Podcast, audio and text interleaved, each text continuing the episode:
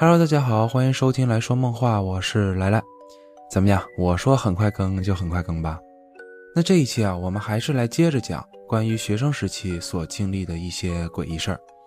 不同的是呢，上一期是只有自己啊看见呢，或者是记得嘛，而这一期是我在初中时期是和朋友们一块儿共同经历的一些诡异事儿。先来讲第一件啊。我小时候那会儿啊，在家根本就是闲不住，而且喜欢玩的项目也都挺危险的。就反正对于我来说是挺危险的，什么滑板呐、直排轮呐、小轮车啊，我是一样都没落下。滑板和直排轮那会儿我是骨折过两次，小轮车呢是缝过针，所以那会儿家里面也是都在跟我说说，我原本就缺钙啊，还说我没这个命就不要再做这种挑战了。要我换个安全点的爱好，那我当时一想，我说那有啊，我最不缺的就是爱好了。我从小还有一个超级大的爱好，那就是游泳了。我从小学四年级那会儿就天天游泳，就那会儿我们小学门口是有一个露天的泳池，我每一个夏天都能把自己游到皮肤晒伤，你就可想而知我有多喜欢了。我上初一那年，家里面也是赶上搬家。可能也是为了让我游泳安全一点，因为家里面也是不希望我总跑到外面去游嘛，于是就搬到了一个带泳池的这么一个小区啊。当时是搬到了福田，那就别提我有多开心了。新小区新泳池，而且就在小区里面，就等于说我每天穿条泳裤直接下楼就能游了。可也就在那段期间，发生过了一次诡异的经历。那会儿啊，我刚上初一，每天上学放学的时候都需要坐这个大巴转小巴嘛。过了没多久啊，我就发现，哦，原来我们学校隔壁班的一个女孩和我是住在同一个小区，她叫小娜。反正那会儿啊，我们俩就每天都坐同一班车嘛，完了也都算是同一个时间，经常能遇见。啊，久而久之，我俩也就熟悉了。之后呢，那会儿她是知道我会游泳啊，她就想让我教她游泳。那我当然是同意了，毕竟我平时都是自己在玩嘛，也没什么意思。那有个人陪着也开心。我那会儿要是每天放学不在学校打球的话，那回到家里面基本上也都会去楼下游那么一两个小时。小娜她是基本上六日都会陪我一块儿，就是在一个周六的时候啊，我记得当时我们俩都是在家吃完饭就下楼了，当时泳池的人还挺多的。我们那个泳池啊，就我记忆里面是非常大的，至少有一点五个篮球场那么大，而且还是露天的。完之后，它还分这个儿童区，完之后就是浅、中、深三个区域。泳池是每年的夏天一点开放，一直到晚上十十点半吧，还是十点，反正就是挺晚的。当时我俩是一直游到了晚上七点多啊，好不容易是等人都走散了，就没那么多人了。我俩就打算就再多玩一会儿，一直是到了快九点的时候，就我当时还游着呢。可过一会儿呢，我就隐约听到小娜她在这个岸边喊我，就说：“咱们收拾收拾，快回家吧。”我当时还在水里面呢，我就回了一句“好啊”，于是也就游到边上。可准备上去的时候，当时我泳镜右边的一个就是那种调松紧带的那个扣掉了。完，我当时满地就找这个扣，找到后，我当时也就在原地在弄这个泳镜，我也没抬头啊。可我怕小娜她一直等我，我就随口说了句：“我说你先过去，我一会儿就来。”可弄了一会儿啊，当时可能手太滑了啊，就没弄上。我就随便在泳镜旁边就打了一个结儿啊，我就想赶紧跟上小娜。可没想到就这么一转眼的功夫，其实当时也就过了十几秒不到啊，转眼间她就不见了。就我当时还想是说，我说怎么跑得这么快？不过其实我们家的那个泳池啊，它就是在小区的一个植物园的中间啊，其实距离我们家那个楼栋并不远，很近，等于是呃穿过植物园就直接就看到那个门洞，完了之后走过去就是电梯间。那我当时没看到他人呢，我就赶紧往楼栋那边走呗。可就在快走出植物园的时候。啊！我就看到小娜，她是站在前面楼栋的那个台阶上啊，还向我招手。之后他还说啊，他说你快点儿，电梯来了。当时我们这个距离啊，也就不到二十米啊，所以听得很清楚。那他都这么喊我了，我就赶紧往前跑呗。可这一跑，我差点就没命。我前面也说了，我们那个泳池是在那个植物园里面的嘛。之后呢，它是有一条用那种鹅卵石铺成的一条歪七扭八的石头路。我当时由于挺着急的，就是如果我要顺着这条路一直走的话，我还要转一个弯儿。可如果我要是直接从旁边穿过去，就直直的，就是跳这个台阶之后再上到我们那个台阶，也就到了。那我当时也是没多想啊，我就直接就这么冲过去了。可我这一跑，就突然眼前一黑，紧接着我就直接跪地上，因为我当时根本就喘不上来气儿。我缓了好一会儿，我才发现我刚刚是被几根很细很细的那种绳子给勒到了。等我再仔细一看的时候，我才发现，就我前面这个路口，它这个土里面两边是插着两根竹竿，之后两杆中间就是用这个绳子给围了起来，围了是有这么四五根绳子。那我当时也奇怪，我心想说，啥时候在这块围了绳子呀？而且下午我跟小娜去游泳的时候，我们俩也都走的这条路嘛，也都没看到有这么一个东西。等我再仔细看的时候，就透着点光，我才看到这些绳子还是红色的。这会儿我就一直捂着这个喉咙呢，就虽说已经能喘得上来气儿了，不过我就一直觉得喉咙那块特别堵得慌，就很难受。完了之后，我抬头看小娜那边，当时我就还是看到他站在这个台阶上，完之后再冲我挥手。可是吧，就紧接着这个画面就是什么呀？就是他的那个表情特别怪异。就是似笑非笑的，就好像在对着我冷笑一样，啊，反正就是特别特别的怪异。我当时还有点生气，因为我以为他是不是在故意的捉弄我啊？就是他原本可能就知道那块有绳子，完了之后就故意喊我让我快点跑，结果被那个绳子给绊倒。我当时这么想啊，就越想越气啊，我就想说赶紧找他去说这事儿。可我这一起身的功夫，他就已经不在台阶那块儿。我们是住一栋楼啊，我们家是九层，他们家是十二。我当时就想说他可能就是溜了，完不过呢那时候也没顾得上这些，我就想的是说我赶紧先回家。当时我还记得我在电梯里面还遇到一个阿姨，完她还问我，她就说：“哎呀，小伙子你怎么身上还有这个血印子？”她当时这么一说的时候，我才反应过来，我手上还沾了点血，应该是脖子给划破了。那我那会儿也没什么心思解释，我就说，我我刚刚跑步的时候不小心被绳子勒到了啊，反正就电梯一到，我就赶紧回家了。我老给我开门的时候，他就已经彻底的惊呆了，他就赶紧就问我，他说：“哎呀，你怎么了？怎么身上还有血？”我顾不上解释啊，就直接他开门，我就跑到洗手间去了，想看看镜子，看看自己到底怎么样。可我这一看，我才知道。我是大腿、肚子、胸还有脖子四个位置都有这么一条横线的血印子，脖子是最严重的，而且我可能也是看到了伤口，我当时才慢慢反应过来，就觉得哎呀越来越疼，就这种感觉。可就在这会儿，突然就有人敲我们家房门，我姥呢他就先去客厅开门了，完了之后我就还在洗手间里面，我想是说先擦一擦脖子上这个这个血。可这会儿我就听到我老在客厅就喊了一句，就说：“哎呀，我天哪，小娜，你这是怎么弄的？”我当时一听小娜来了，我就赶紧就去客厅，我就想问问，我说你刚刚是不是恶作剧什么的？可等我看到她的时候，我也傻眼了。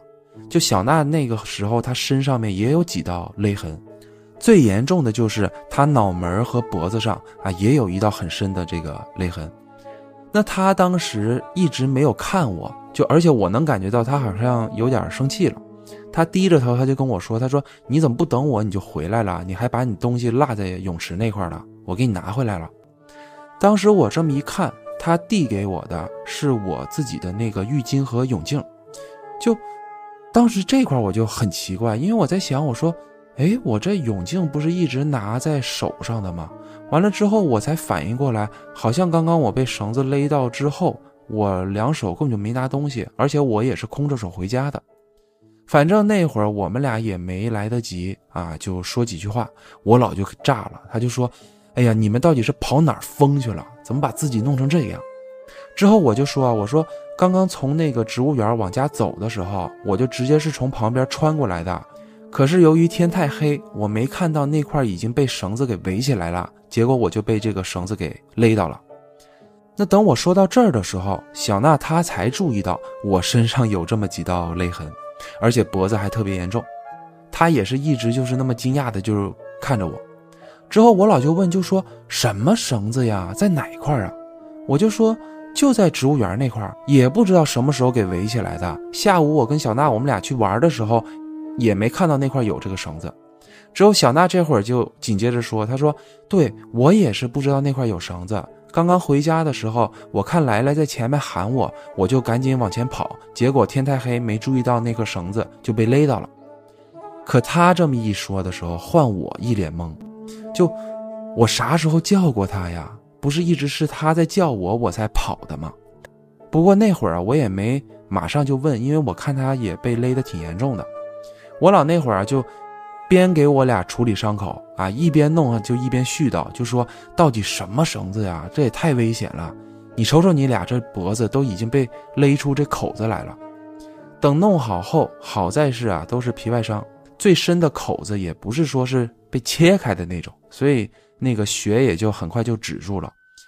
可我老这会儿就受不了了，他就说说我得赶紧下去看看。这太危险了！这大晚上的，别再有别的孩子在那块跑，把自己给勒着。之后还说要去找物业啊，结果就夺门而出。那这会儿我跟小娜在家啊，也就展开了一段我俩谁都没经历过的这个过程。我的版本是什么啊？我说我俩准备回家的时候，是他喊我要回家了。完了之后呢，我一起身，我泳镜的那个扣不是掉了吗？我就在那块弄。弄了半天没弄好，我就心说，我先去追他了。结果走到植物园那块的时候，我就看到他站在台阶上喊我，还让我快一点。结果这么一跑，就被绳子给勒到了。勒到之后，我在看他的时候，他还对着我冷笑。啊，完我一起身的时候，他就已经不见了。可他的版本是什么？完全就是和我反过来的。他说他根本就没有说喊过我回家。他说当时怎么回事？他已经在岸上面。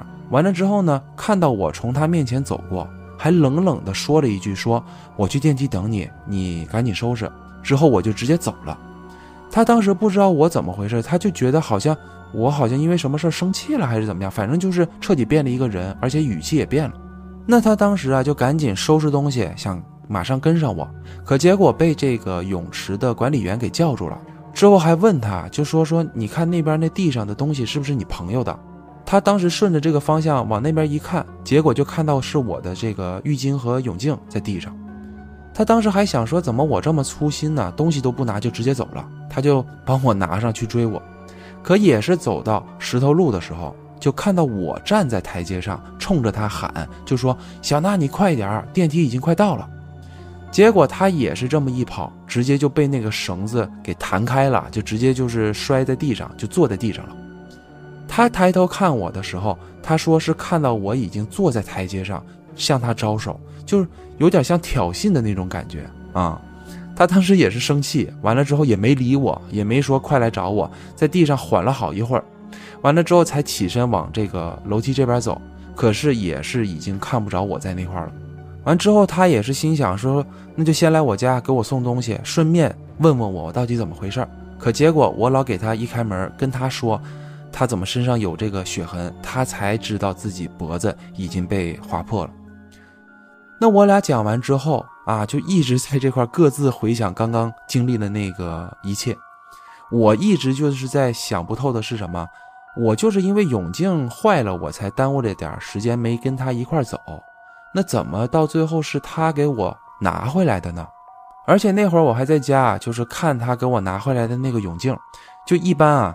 呃，质量不是特别好的泳镜，就那个松紧带的位置，如果说你给它系一个结儿，它都会被勒得有点发白，有这么一个印子。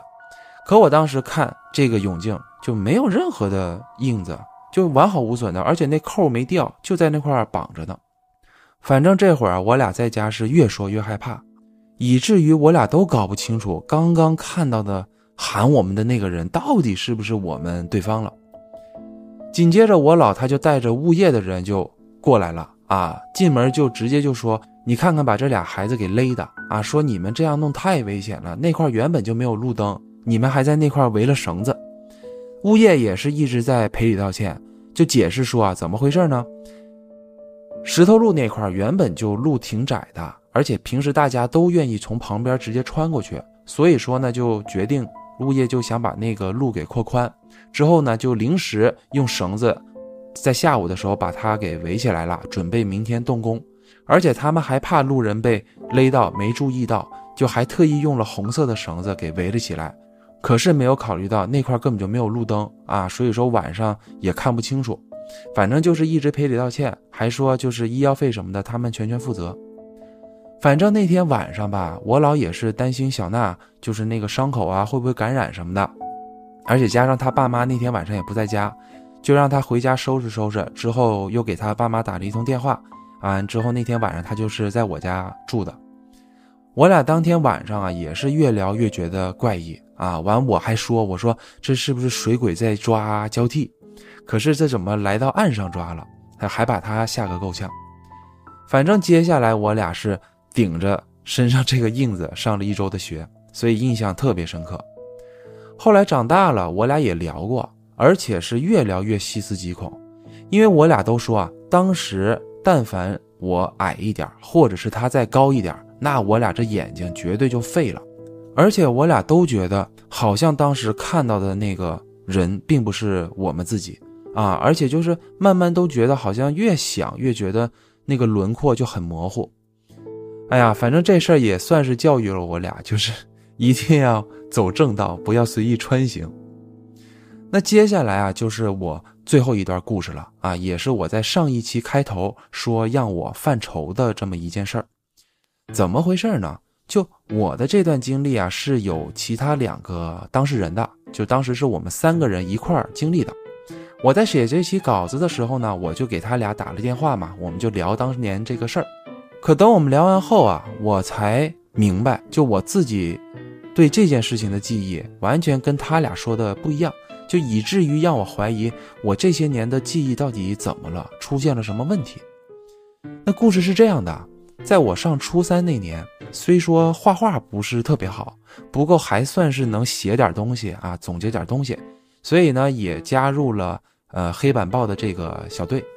而且那会儿黑板报其实对于我们班来说那是相当重要的。就我们年级啊，是有两面流动红旗，一面呢是优秀成绩红旗，另一面就是卫生纪律红旗。我们班虽说优秀成绩是评不上，不过卫生纪律红旗我们班那是一定要死守住的。而且虽说这两面红旗的评分标准不一样，不过在含金量上那也是相同的。而黑板报就是卫生纪律红旗中最大的一个评分项。那会儿我们是每周都需要出一期，完了之后呢，每个月选四期之后出结果。红旗是一个月流动一次，完了之后我们是每周一到周四是评选过程，周五的早上出结果，周五的下午需要出新板报。而那会儿我是初三才加入的嘛，之前我们班的板报一直是由其他两个同学负责，所以也就是我们这三个人一块经历的。主编是玲玲，副编是毛毛，哎，就一共三个人，两个还是官我就只能当个阿四了。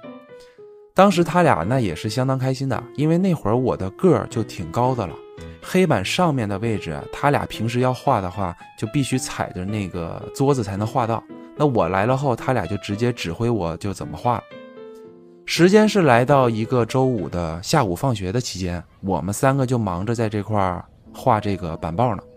不一会儿呢，我们班级里的人也就走光了。我们当时也无聊啊，就想的是说，哎呀，要不轮流开始讲点鬼故事吧。哎呀，其实那会儿说实话啊，学生之间挺喜欢聊这种话题的。当然那会儿他俩给我讲的一些关于其他学校的故事，我到现在都还挺记忆深刻的。有时间我也放在节目里面说吧。那话说回来啊。当时呢，我们就是这么边画边聊，已经过了一段时间，不一会儿，我们就听到了拉那个铁栅门的声音。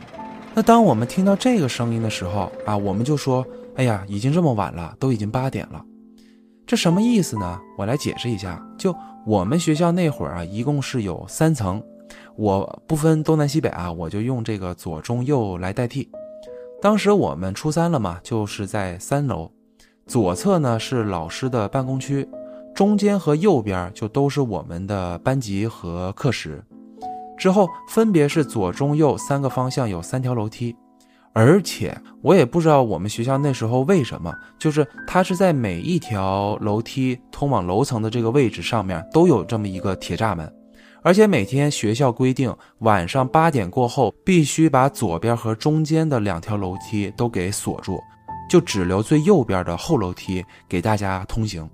所以每天听到这个铁栅门拉下来锁住的时候，我们也就知道啊已经是八点了。那会儿我们班是正对着中间那条楼梯的，所以我们从班里面也看到，就是每天负责锁门的那个蔡伯伯，他是我们的保卫室的大爷啊，为人很和善。他当时锁门的时候啊，也看到我们班级里面有灯还亮着，之后他还过来啊，还看到我们在那块画那个黑板报呢嘛。完了之后，他还说：“他说，哎呀，都八点了，你们要不收拾收拾，赶紧回家吧。那板报实在来不及，下周一早上你们不还有时间吗？”我们当时啊也是回应了啊，就说啊，知道了，蔡伯，很快我们也就弄完就回家了啊，你放心吧，我们走的时候也会关灯，完了之后把门关好。说完，蔡伯就去锁别的门去了啊。又过了一段时间呢，我们当时也觉得差不多了，因为就是只留了一些需要涂色的部分。我们心想周一早上来时间还来得及，而且当时也看了一下班里面的那个钟表是八点四十啊，我们就都洗手完收拾东西准备出发了。出了班级向右转就是我们的那个后楼梯，可从这块开始，诡异的事情就发生了。我们当时从这条楼梯往二楼走的时候就已经不对劲了，因为当时我看到二楼被锁住了，就二楼的那个铁栅门是拉下来的。我当时还在原地奇怪呢，紧接着我就听到毛毛他在一楼喊，就说：“奇怪，怎么一楼也被锁上了？”我们当时啊也都是傻了，因为在学校那几年就从来没见过，也没听说过说后楼梯也会被锁住。之后我们三个就喊呐，就说蔡伯，蔡伯，后楼梯也被锁住了，我们出不去了。这里我也介绍一下，就我们学校的那个闸门呐，它不是那种铁皮的门啊，它就是那种大网格的那种门，所以我们可以透过这个网格看到外面。当时就是在一楼喊了几次，发现没有人回应，而且其实，嗯，那会儿八点四十。不过对于我们学校来说，根本就不算很晚。就按道理说，那个时间肯定还有学生，还有老师什么的。可是当时我们发现一楼静悄悄的，没有班级有灯。紧接着我们想的是说，我们去二楼喊一喊，没准蔡博士在二楼。我们到了二楼的时候，也没有人回应，而且二楼也是静悄悄的。就这么说吧，当时我们三个共同都有一个感觉，就是。好像学校就只剩下了我们三个人，我们当时也是摸不着头脑啊，于是就想着是说，那就先回班里面呗。等回到班里面坐下来，就在这块想这个办法嘛。可这会儿毛毛他就突然说：“你俩快看，怎么还是八点四十？”他当时这么一说，我们俩也就看那个表嘛，确实还是八点四十。准确来说，这个钟。它现在就是停在了八点四十这个位置上，我们看那个秒针呐，就一直是滴答滴答的在原地摆动，就没有往前走。我当时就说：“我说，哎呀，怪不得学校没人呐，会不会有可能这个表早就没电了，还是坏了？现在不会已经很晚了吧？”我们三个那会儿是谁都没有带手表，而且。就是初一的时候还允许带手机，不过我们初二的时候就学校要求就不允许学生再带手机来了，所以我们谁也都没有手机这个东西。那这会儿啊，我就起身啊，我就说我去隔壁班八班看一眼时间，可我这一看也把我给看傻了，因为八班的时间也停在八点四十上啊，他们的那个表跟我们班一样也坏了，那个秒针也是原地滴答滴答的在动。就是不往前走，这就真邪了门了啊！怎么两个班的这个表都坏了？这会儿他俩也是来找我嘛，完，于是他俩不也知道这个表都同样坏了吗？可也就这会儿，他俩就开始害怕了啊，也说说这怎么这么邪门？而且说实话，当时我们学校就是特别幽静的那么一个环境，我们三个人说话的声音就会被放得很大啊，所以这氛围感一下子就上来了。那我当时啊，能提出的一个建议啊，我就说，我说咱们三个现在千千万万别慌。我说这个时候，但凡是有一个害怕了，另外两个也就被传染上了。一旦三个人都害怕了，那就肯定不好弄。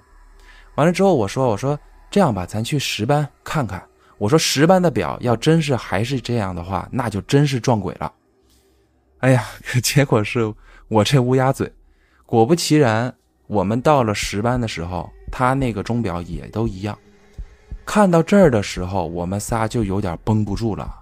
确实是挺瘆人的，可这么害怕也没有用啊！我当时就说：“我说要不咱们翻翻那个课桌，没准哪个同学手表没带回家，扔在学校呢，也正好能让我们确认一下时间。”其实我那个时候，我唯一能想到的就是，我想赶快确认一下时间，因为如果真的就是九点多或者是十点了，那学校现在这个。空无一人的这个环境，我也就理解了，也符合逻辑，我也就不用害怕了，也就不用往灵异方面去想了。我是为了这个目的。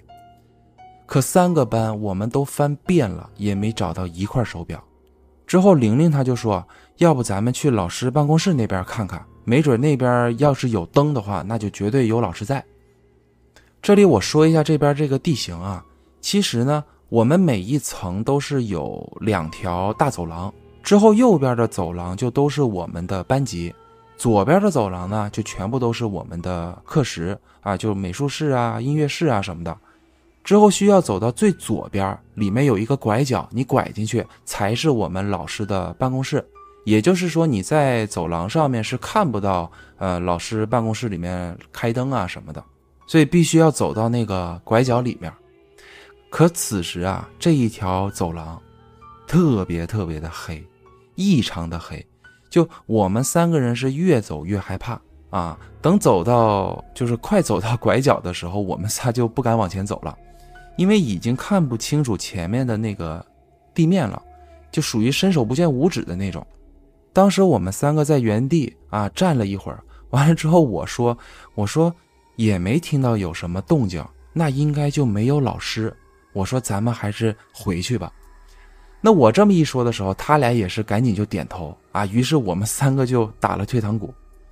可当时我在回来的时候，我原本是想什么？我原本是想去左边，就五六七那几个班，我想先把他们的那个灯打开，起码能亮一点，不用这么害怕。可下一秒我就不敢了，就我也不知道怎么回事。就我当时我看向那边的时候，我也觉得，哎呀，那边好像特别特别的黑啊。于是就回到班里面了。等回到班里的时候，我们三个也是冷静了一会儿吧。完了之后，最后就决定，要么就是现在我们去别的班翻一翻，看看能不能找到手表。哎，要是能找到手机，那就更好了。要么就是现在我们三个人分别去八九十三个班，完了之后来回开这个灯。啊，说白了就是为了让这个灯在这块闪。原因是什么？就是我们这边的班级的。左侧的窗户是对着外面的，也就是对着这个学校大门的，所以我想的是，但凡外面有人能看到我们这几个班在闪这个灯，也就知道学校现在还有学生，没准就能过来找我们。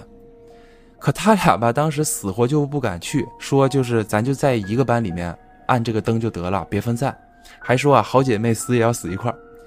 可是我是知道他俩当时不敢单独行动啊，反正我们就在我们自己班里面在这块按这个灯了。可按了没一会儿，就说实话，就越来越害怕了，因为我自己就胡思乱想，就我在觉得说，万一下一秒等灯亮的时候，万一班里面再多一个人可怎么办？反正就是无意识的就有这么一个恐怖的这种想法了，我就不敢按了，而且就是有点更害怕了。可是这会儿呢，我们就突然，我们班左侧就是冲外的这个窗户下面有人在喊。我们仔细一听的时候，就仿佛是在喊“快回家吧”，就这四个字儿。那我们当时赶紧就靠近那个窗户往下望嘛，正好就是看到了蔡伯，于是我们就赶紧就喊，就说蔡伯，蔡伯，赶紧给我们开门，我们后楼梯被锁住了，出不去。可这会儿呢，我们就看到蔡伯他什么都没说，就是摆了摆手，就往这个保安室走过去了。那个保安室就在我们学校大门的旁边嘛，所以我们透过这个窗户是能看得到的。那我们当时也是以为他是不是没听清楚，反正就是赶紧就往楼下冲，因为我们想的是说我们在三楼这么喊，还不如说去一楼楼梯那块肯定要听得更清楚一些。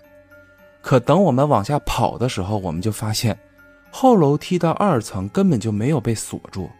等我们再跑到一层的时候，发现那块也没有被上锁。就真是见鬼了！我们当时还想说，是不是蔡伯他原本锁上了，完之后又给打开了？可是仔细一想，又不可能，因为说实话，学校就是拉闸门的那个声音特别特别响。如果说他真的是，呃，锁了又开的话，我们不可能听不着。反正我们当时啊，就想的是说去这个保安室问问蔡博嘛。可等我们到了保安室的时候，发现根本就没有人，而且也没有开灯。那我当时下意识的就想说，先把那个保安室的灯开一开，想看一看那个时间。可我这么一看，我这整个后背就发凉了，因为那会儿保安室的时间显示的是八点十分不到，就我记得可能八点零八零九的样子，反正就是十分钟不到。我们仨当时就是彻底就蒙圈了，可以就这么说，就彻底就傻了。完了之后，赶紧就冲出校门，一直就往我们学校那个大下坡冲下去。就可能听过我之前讲初中故事的听众可能有印象，就我之前不也介绍过吗？我们学校那个地理位置啊就很独特，我们是在一个很大很大的一个小区的深处，之后我们学校后面还有一座山，我们每一次去学校都需要走一个很长的一个大上坡，就是这么一条路。哎呀，这要说起我们学校，那真是各种离奇的事儿。我们学校那会儿以前是有这个高中部、初中部和小学的。除了小学，我们那会儿的初中和高中还都需要是住这个学校的。而且以前高中部发生过很多暴力事件，之后紧接着还连连的有很多那种离奇的传闻。之后等我们那一届，就我们上一届的时候，学校是已经取消了高中部。就直接给他换地址了，加上也就废除了就是住校制度，而且那时候我们还听说学校废除这个高中部，并不是因为人为的暴力事件过多啊，好像还跟一些离奇的传闻有关。而且我们学校靠着的那个小区，就也是一个发生过很多事儿的那么一个小区。就当时我们学校后山是有一个焚烧垃圾站，就当时这个垃圾站是给我们学校。还有小区，还有一个医院，就共用的。当时就有人在这个垃圾站发现，就是那个死婴的尸体，完了之后被装到这个塑料袋里面，扔在这个垃圾站。完了之后才发现，好像这个小区里面发生命案。哎，反正就是很多很多事儿。要不怎么我初中生活那么多这种事情呢？就有机会啊，我肯定详细的说一说。那话说回来啊，当时我们三个人不就直接冲下去了吗？完了之后，拐角处就是我们学校的那个小卖铺。我当时还特意问了一下老板时间，完了之后他跟我说的是也就八点十一十二分。可是那会儿好在一点是什么？就我们不都直接冲出来了吗？所以我们书包都没拿，而且那时候我们也都不敢再回学校去拿了。好在是我身上还有一张 IC 卡，而且加上。我们三个人都需要坐一趟公交车，而且我是最后才下车的，所以我还能给他俩低卡，反正就是不用再折返了，我们仨就也都能回家了。而且紧接着不就迎来了那个周末休息吗？那两天我们仨也都没停下啊，就一直在这块讨论当时这件事儿，因为我们就觉得我们在听到第一次闸门的时候是很确定那时候是八点，而且也看到蔡博他还来叮嘱我们说让我们早点回家。之后我们看了一下钟表，八点四十的时候就准备离开了嘛。就即使是那个时候那个钟表有问题，可是，在那期间，我们又去别的课室，完又翻桌子找手表，跑来跑去，怎么说也至少折腾了有一个小时。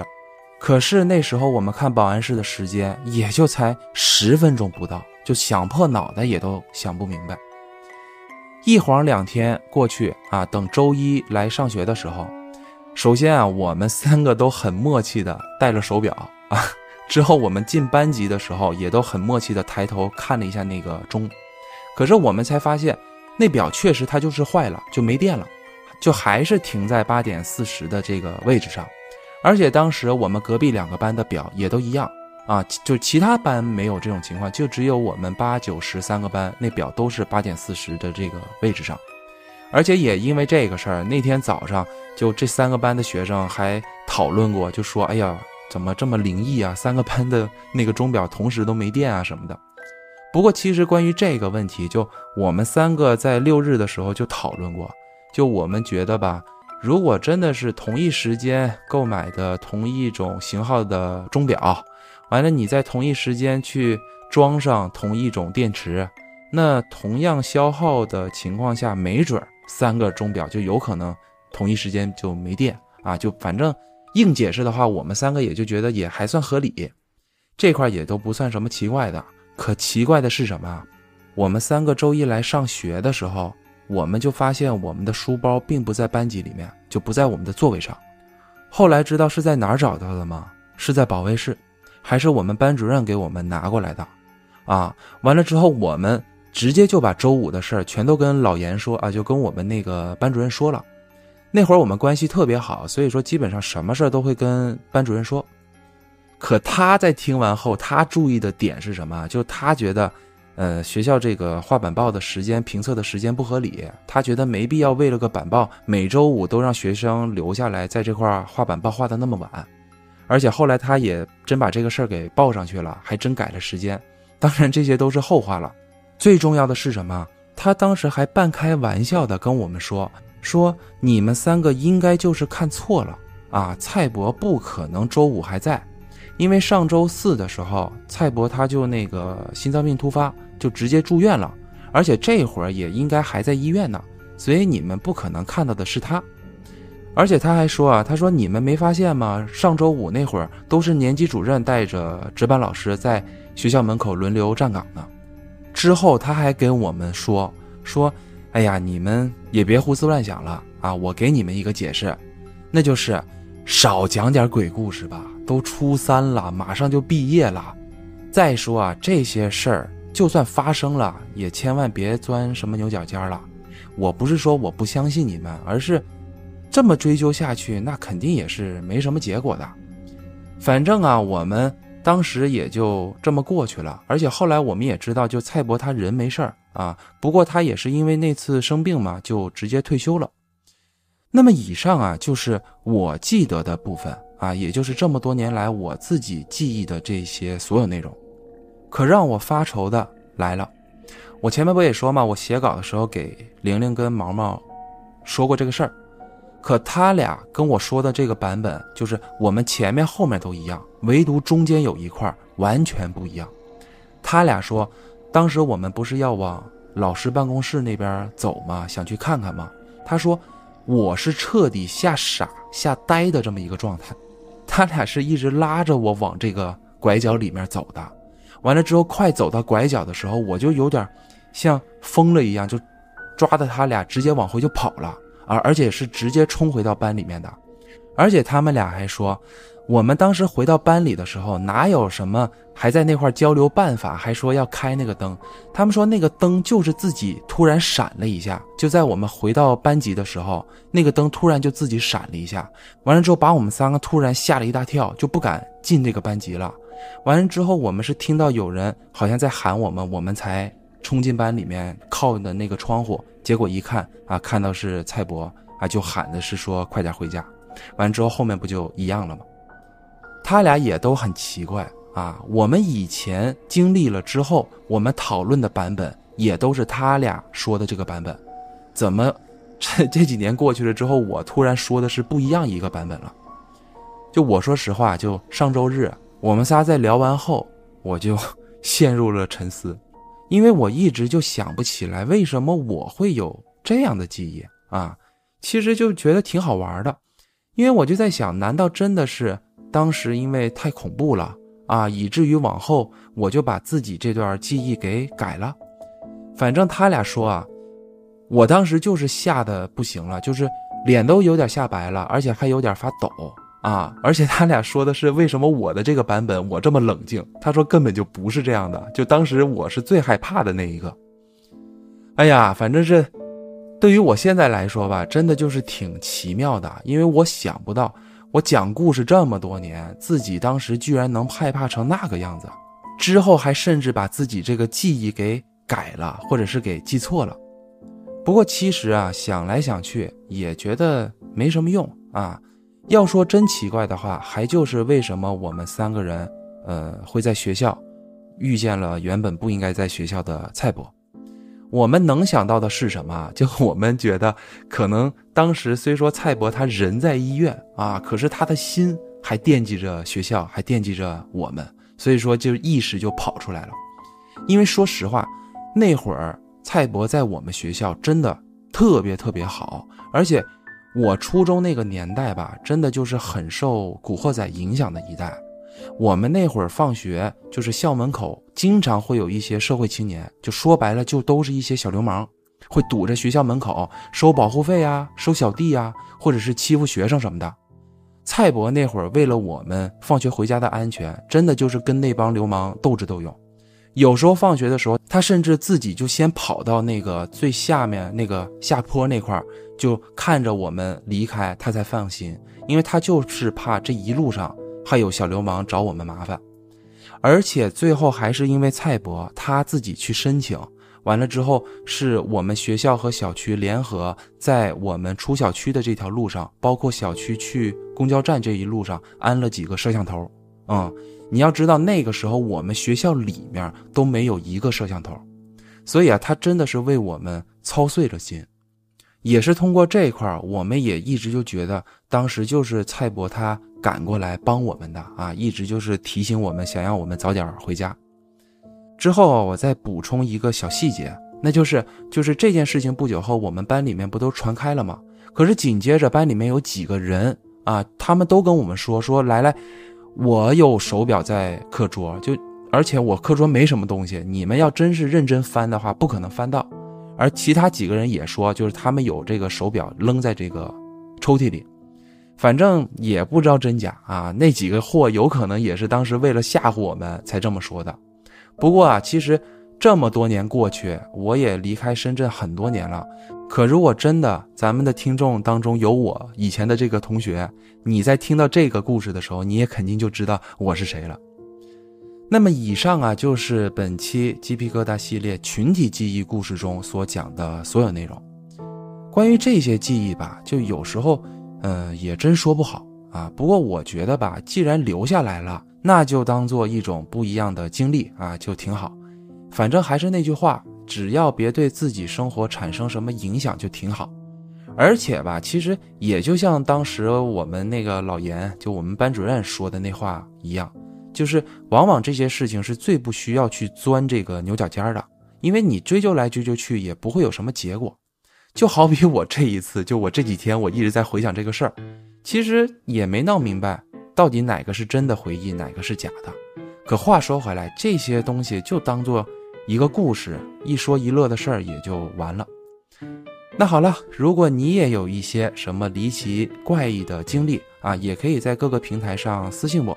完了之后也是跟上期一样，就是我也说了，有的平台可能没办法私信，我也会把我的这个微博的名字放在咱们本期节目的介绍里面啊。完了之后大家也可以透过微博的私信告诉我。